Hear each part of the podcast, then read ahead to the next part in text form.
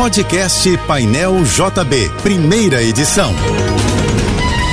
Fique agora com as principais notícias desta manhã. Oferecimento Assim Saúde. Hospitais, clínicas, exames e mais de mil consultórios. Ligue 21025555. Univassouras, formando o profissional do futuro. Acesse univassouras.edu.br. Equinor, energia para levar a gente ao futuro. Juntos, Americanas Empresas. Uma Americanas inteira para a sua empresa. E Sebrae, a força do empreendedor brasileiro. Apoio Soluvan, o shopping do seu condomínio, maior distribuidora de contentores e lixeiras do Rio.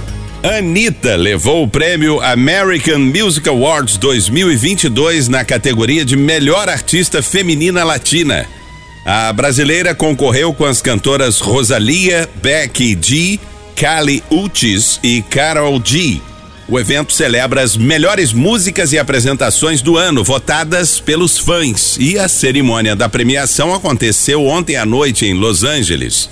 Taylor Swift, a grande vencedora da noite, levou o prêmio de Artista do Ano. O tempo seguirá estável na cidade do Rio de Janeiro nesta segunda-feira por conta da influência de um sistema de alta pressão no oceano. Ainda assim, o Instituto Nacional de Meteorologia prevê possibilidade de chuva isolada a temperatura de hoje deve chegar à máxima de 30 graus, segundo o INMET. O presidente argentino Alberto Fernandes decretou luto oficial de três dias no país após a morte da líder da Associação Mães da Praça de Maio, Hebe de Bonafini. Ela morreu ontem, aos 93 anos. A causa da morte não foi divulgada. A icônica militante vinha enfrentando problemas de saúde e foi internada duas vezes recentemente no hospital em La Plata, cidade vizinha Buenos Aires. Hebe de Bonafini foi cofundadora de um movimento de mães formado na década de 70 para cobrar informações sobre os filhos sequestrados, torturados e desaparecidos durante a ditadura militar que governou a Argentina entre 1976 e 1983 e deixou 30 mil mortos. A abertura da Copa do Mundo do Catar misturou modernidade e tradição da cultura árabe no estádio Al Bayt. A cerimônia durou 30 minutos e contou com projeções, show pirotécnico, apresentações musicais e as participações de Morgan Freeman e do influencer qatari Ghanim Al-Muftah, ativista que nasceu com uma síndrome rara. O ator americano pediu tolerância, paz, inclusão e união dos povos. Logo depois da abertura, Catar e Equador entraram em campo e abriram a Copa do Mundo de 2022. Os equatorianos venceram por 2 a 0 e ainda tiveram um gol anulado aos três minutos do primeiro tempo. O Catar não conseguiu manter uma tradição que durava 92 anos e, pela primeira vez, o país sede perdeu no jogo de estreia. Vai começar na quarta-feira desta semana e terminar no domingo a vigésima edição da Festa Literária Internacional de Paraty, cidade do Sul Fluminense. Após duas edições virtuais por causa da pandemia da Covid-19, o evento está de volta na versão presencial. A programação vai homenagear a maranhense Maria Firmina dos Reis.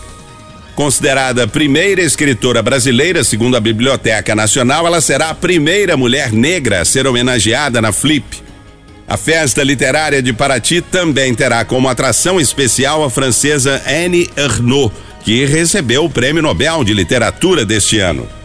A Assembleia de Governadores do BID, o Banco Interamericano de Desenvolvimento, elegeu no fim de semana Ilan Goldfein para o comando da instituição. O economista brasileiro recebeu 80,1% dos votos e derrotou outros quatro candidatos. Goldfein foi presidente do Banco Central entre junho de 2016 e fevereiro de 2019. Essa é a primeira vez que um brasileiro vai presidir o Banco Interamericano de Desenvolvimento, que foi fundado há 63 anos e tem sede em Washington. Ilan Goldfein foi eleito para ser presidente do BID por um período de cinco anos, com possibilidade de reeleição. O candidato do Enem 2022 que perdeu as provas por um dos motivos previstos no edital tem até sexta-feira para solicitar a reaplicação do Exame Nacional do Ensino Médio. O pedido deve ser feito pela página do participante no site do INEP. A reaplicação do Enem será nos dias 10 e 11 de janeiro do ano que vem, mesmos dias das provas para as pessoas privadas de liberdade. Ontem, os participantes fizeram as provas de matemática e de ciências da natureza, com as matérias de química, física e biologia.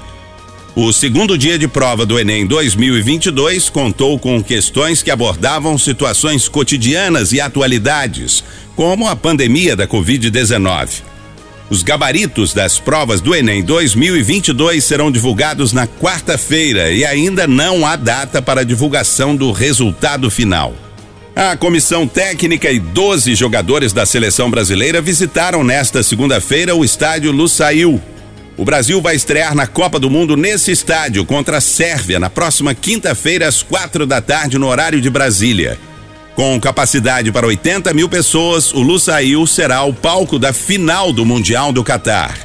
Os jogos da Copa do Mundo desta segunda-feira prometem uma dose de tensão além das quatro linhas.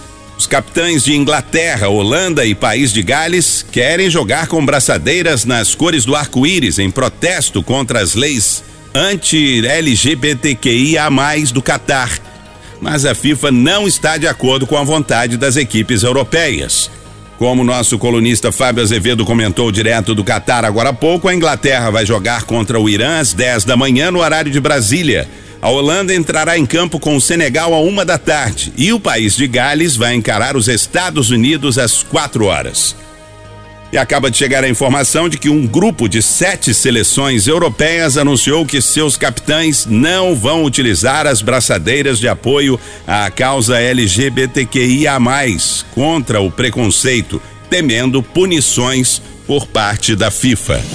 Você ouviu o podcast Painel JB, primeira edição.